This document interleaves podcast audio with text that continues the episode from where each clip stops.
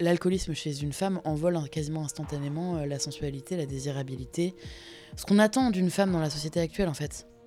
Peut-être que certaines se disent finalement je peux faire les mêmes choses que les hommes et euh, d'ailleurs je, bois comme un mec euh, et voilà. Qui dit désinhibé, des désinhibé sexuellement, ce raccourci il est instantanément fait pour une femme.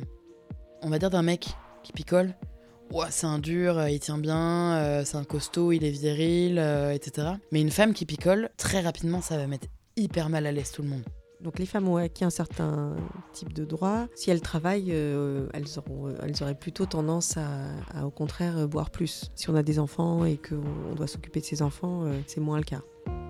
Ce qu'on dit chez les alcooliques anonymes, c'est je m'appelle Charlotte, je suis alcoolique. J'ai beau m'appeler Charlotte, tout le monde m'appelle Charlie. Charlie est alcoolique, Charlotte est un peu moins alcoolique. Il n'y a pas de Dr Jekyll et Mr Hyde quoi. Il y a pas de. C'était moi à 100%, c'était Charlotte et Charlie. Sauf que Charlotte cachait son alcoolisme là où Charlie euh, l'assumait un peu plus. Moi, c'est Charlotte que j'ai connue. C'était une de mes collègues dans une grande radio nationale pendant à peu près un an.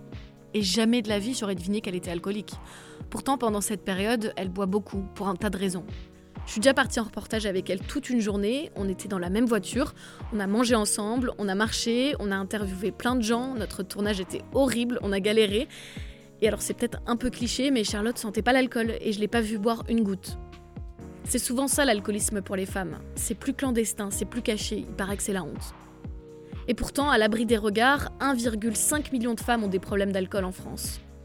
Le départ euh, des enfants de la maison, des troubles alimentaires, un métier traditionnellement réservé aux hommes avec une grosse pression, une agression sexuelle, bref, les terrains à risque sont multiples.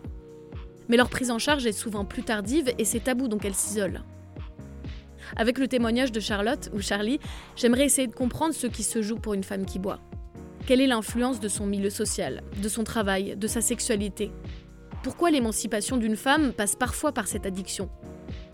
Pourquoi un pilier de bar est, marrant alors qu'une alcoolique fait peur